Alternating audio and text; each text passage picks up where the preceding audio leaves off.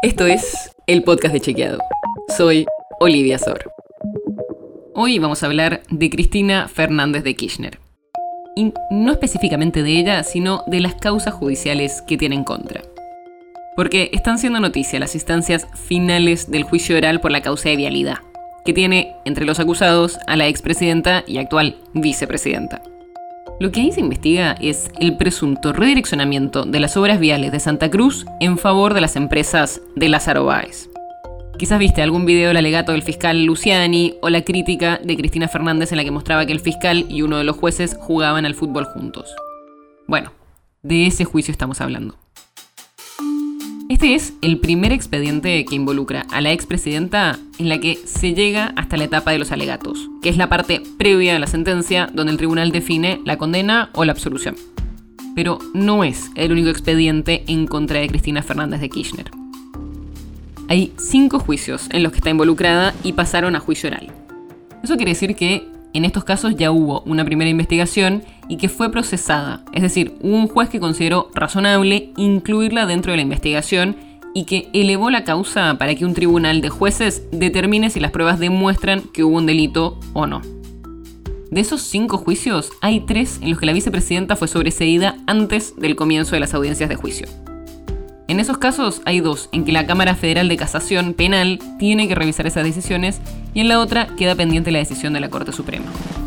Estos tres sobreseimientos son Primero, la causa del dólar futuro, donde se investigaban supuestas irregularidades en la venta del dólar futuro por parte del Banco Central al final de su gestión en 2015.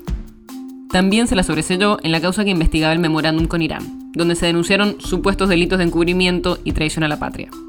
Y el tercer sobreseimiento fue en la causa Otesur y los sauces, que investigaba una posible asociación ilícita y lavado de dinero a través del alquiler de las habitaciones de los hoteles familiares a empresarios vinculados a la obra pública. Si hiciste las cuentas conmigo, ya te contamos las tres causas donde sobreseyeron a Cristina Fernández de Kirchner y te contamos de vialidad, que es la primera causa que llega a juicio oral. Pero queda una más, que todavía falta que arranque el juicio oral y es la famosa causa de los cuadernos de la corrupción. Se trata de los supuestos cuadernos del ex chofer de Roberto Barata, un ex funcionario del Ministerio de Planificación Federal durante el kirchnerismo, cuyo contenido reveló el diario La Nación, y que se usaron para procesar a la expresidenta como jefa de una asociación ilícita y a otros 41 imputados. Probablemente sigamos escuchando sobre estas causas por mucho tiempo más. La nota sobre la que se basa este episodio fue escrita por Manuel Terricone. Si quieres saber más sobre esto y otros temas, entra a chequeado.com o seguinos en las redes.